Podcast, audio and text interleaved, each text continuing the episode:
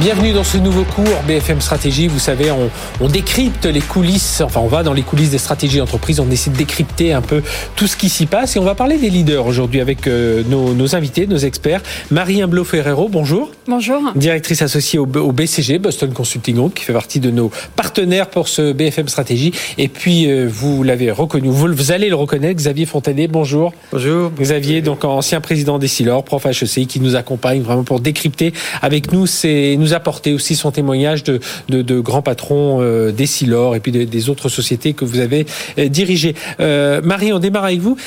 Bon, ma question est un peu large. Qu'est-ce qui définit un, bon leader aujourd'hui? Alors, euh, on a l'habitude au BCG de définir euh, un leader par trois types de qualités. Tout d'abord, la tête, la stratégie, la vision, euh, les priorités sur lesquelles il faut s'aligner. Ensuite, le cœur, donc les qualités humaines, la considération, l'empathie, l'écoute. Et puis enfin, les mains, donc là, la prise de décision, les qualités plus opérationnelles, l'exécution. Et euh, c'est important de noter ces trois qualités et surtout comment on les utilise. Parce qu'aujourd'hui, euh, quand on voit les études que l'on fait, on se rend compte que dans une transformation d'entreprise, en général, les leaders se focalisent sur la stratégie, mmh. très largement, à 69%. Ensuite, les mains à 44% et enfin le cœur à seulement 25%. Mais il faut quand même se dire que pour réussir une transformation, on a trois fois plus de chances de la réussir si on se focalise sur ces trois types de qualités. Donc c'est vraiment important d'y consacrer un temps égal. Oui, on oublie trop souvent le cœur, Xavier Fontanet? Oui, effectivement, mais euh, surtout en ce moment. D'accord, surtout en ce moment. Je suis pas d'accord. Ça dépend des, beaucoup des, des, gens, mais donc je suis tout à fait en, en, harmonie avec ce que ce que vient de dire Marie. Là, les trois dimensions de la stratégie, euh, euh, l'humain et puis le terrain. Euh, la stratégie, c'est capital quand même, parce que pour mettre une bonne ambiance, pour mettre les gens en forme, il faut une bonne stratégie. C'est surtout avec les Français les Français, ils aiment bien qu'on leur raconte la vraie stratégie. C'est ce que Napoléon avait très bien réussi quand il allait expliquer la veille des batailles le plan, de, le plan du lendemain aux soldats. -hmm. Et là, les gens lui disaient. Euh, Écoutez, empereur, tu nous as pris pour des grandes personnes, euh, on sera là quand il faut. Et Clausewitz, d'ailleurs, qui était un grand adversaire de, de Napoléon et qui détestait les Français, reconnaissait que les soldats français étaient meilleurs sur le champ de bataille parce qu'ils s'appropriaient la stratégie. Mmh. Et ça, vous le trouvez dans les textes de Clausewitz. Hein. Mais c'est avec le cœur qu'on va réussir à transmettre Par le cœur. Alors après, il y a la bonne ambiance. Je suis d'accord avec vous. Alors, euh, moi, je parle surtout de bonne ambiance. Vous voyez, c'est tout le problème. Est-ce qu'il vaut mieux un bon patron ou un patron bon? Il vaut mieux un bon ouais. patron. Vous voyez Donc le vrai sujet, c'est mettre une bonne ambiance.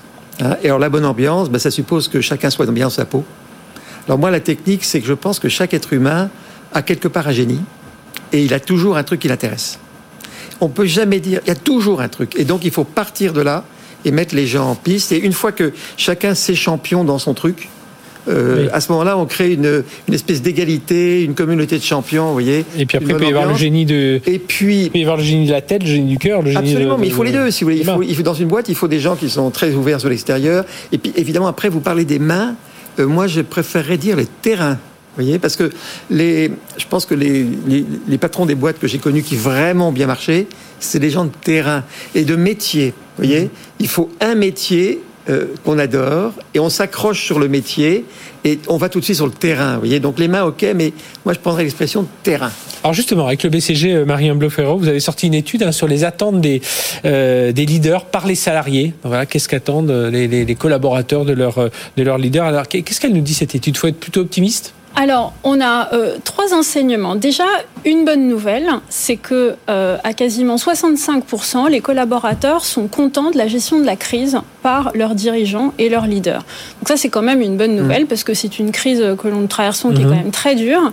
Et ils sont contents, ils trouvent qu'ils étaient présents, qu'ils étaient sur le terrain, comme vous dites, qu'ils avaient fait force de d'anticipation, de communication, euh, d'information. Donc ils ne se sont pas sentis seuls. Donc ça, c'est une, vraiment mmh. une très bonne nouvelle. La deuxième chose, et ça, ça nous a plus surpris, notamment par l'ampleur des résultats, c'est qu'ils demandent des qualités humaines, avant tout. 37% de considération, de l'empathie de l'écoute, du développement euh, personnel. Et ensuite viennent les qualités d'exécution. Donc on parle des mains, mais c'est effectivement le terrain, la prise de décision. Et en tout dernier vient la stratégie. Alors ça ne veut pas dire qu'il ne faut pas, comme vous dites, il faut un bon patron qui soit stratégique, qui ait une vision, qui sache prendre des décisions. Mais c'est vrai que les attentes au quotidien, c'est quand même de la considération. C'est quand même un leader qui croit en vous. Et est-ce que vous avez trouvé des différences entre les hommes, les femmes, les, gens du Sud, les gens du Nord? Non, alors ça aussi c'est un enseignement parce qu'on est rentré dans cette étude en se disant est-ce qu'il y aura des différences notamment entre générations, entre les plus jeunes, on en a beaucoup parlé, qui ont des attentes autour de la raison d'être, mhm. autour euh, des qualités humaines spécifiques. Et en fait, on ne trouve pas d'écart, pas d'écart de genre, très peu d'écart euh, entre les générations et euh, pas d'écart non plus entre les différents pays. Donc véritablement, cette crise a cristallisé un changement. Donc on pense qu'il y aura un avant et un après, mhm. compte tenu de l'ampleur. Et c'est la, la situation actuelle, enfin, qui demande euh, ce changement, et c'est pas forcément une génération.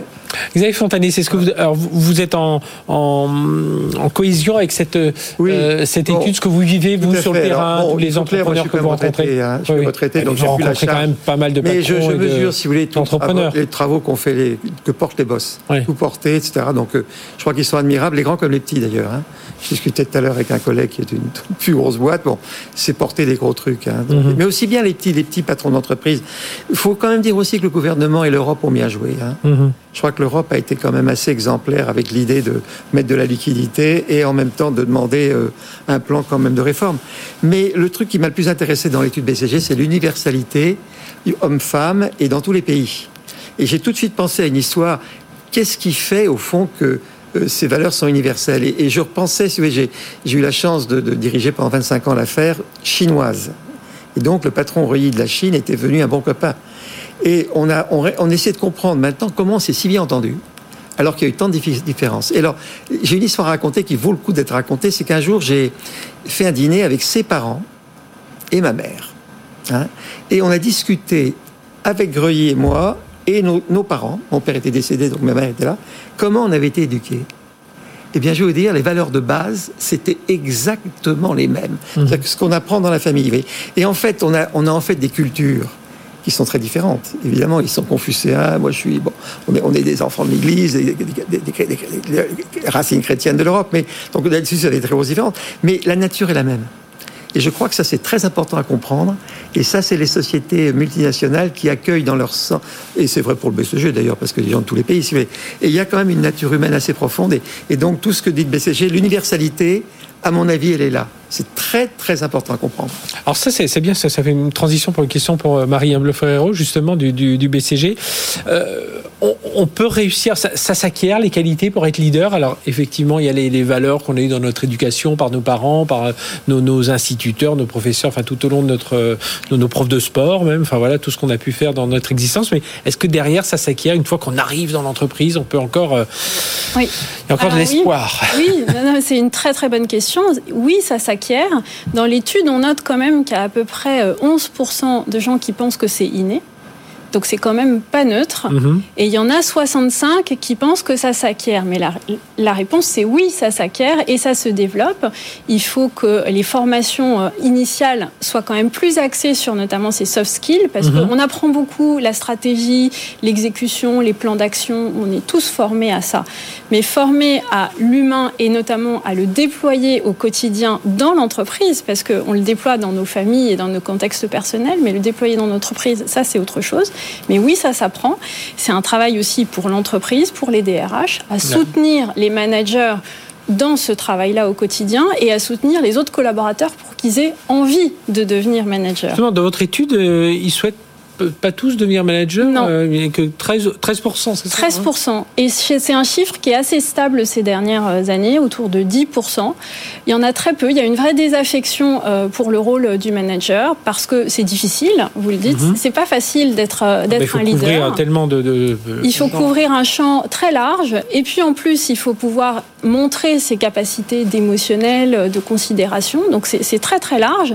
Mais moi, je me veux très optimiste, c'est-à-dire qu'il faut qu'il une prise de conscience des entreprises et qu'on soutienne les collaborateurs et qu'on les encourage et qu'on les aide mhm. à devenir de bons managers. Surtout, ce qui est important, je pense, c'est les soft skills, à la limite, on, on va mieux les apprendre une fois dans l'entreprise. Parce qu'à l'école, c'est pas qu'on n'est pas tous hyper matures, mais on est, on est moins matures, donc on, se rend moins compte de, de, tout cet aspect communication. On traite ça, enfin voilà, pour ceux qui ont suivi les études, on traite ça un peu, euh, oui, on verra après. Puis en fait, dans l'entreprise, on se rend compte bah, que oui, le lien que l'on va avoir. Alors il y a quand même une complémentarité parce que le travail en équipe euh, à l'école, le, travail euh, où on se met, on s'expose vis-à-vis des autres, c'est déjà euh, des pratiques qui vous permettent de tester ces soft skills et c'est des choses qu'on fait de plus en plus, mais qu'il faudrait encourager encore plus.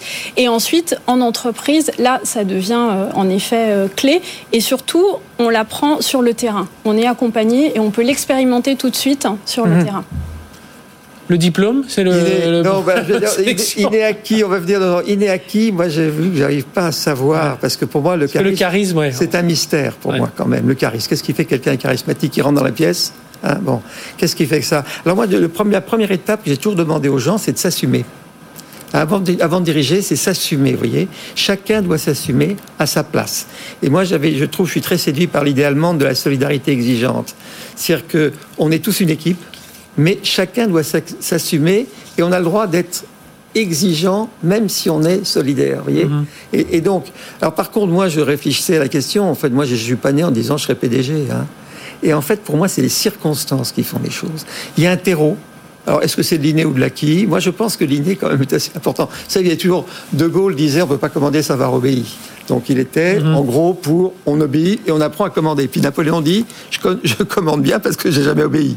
Alors là on, est sur un sujet, mais je pense que les choses arrivent. Moi j'ai demandé avec le collègue, c'est c'est pas les ambitions, c'est un jour il y a, le moment est là et c'est les circonstances parfois difficiles qui font que ben, on dit allez je prends le truc et je deviens chef. Vous voyez Donc pour moi c'est les circonstances qui font les chefs, mais pas les diplômes. Oui voilà. Ah le, diplôme va permettre. Je rebondis sur votre question. il va permettre de structurer l'esprit. Alors il faut absolument des diplômes. C'est pas tellement le diplôme qu'il faut, c'est la formation. Oui, la formation savez, euh, De Gaulle disait euh, derrière Alexandre se profile Aristote. Mhm. ah, donc je pense qu'avoir une structure mentale puissante c'est très important, surtout dans les sujets complexes. Mais c'est quand même euh, les, circonstances qui font les qui font les, situations. Et, et c'est là où faire très attention dans tous les système trop euh, administratif dans lequel où c'est le diplôme qui donne l'autorité, alors que pour moi c'est une très très mauvaise formation. Il faut des diplômes, hein, mais il faut la formation surtout. Hein. Mhm. Mais quand les systèmes où c'est le diplôme qui donne, ben c'est le mandarinat. Hein, et on a vu des, des tas de pays détruits par le mandarinat. Voilà. Donc c'est très vivant. L'homme est à la base et la femme à la base de tout. Hein. Bon, eh bien, on a vu pas mal, pas mal d'enseignements hein, dans cette étude du BCG. Merci Marie Blo Ferrero, directrice associée au sein du BCG, d'être venue nous parler de, de, cette étude. Voilà, pleine d'enseignements hein, euh, sur, sur tous ces chiffres donnés. Et puis Xavier Fontané pour votre témoignage et votre expérience. On se retrouve très bientôt pour un nouveau cours BFM Stratégie. BFM Stratégie sur BFM Business.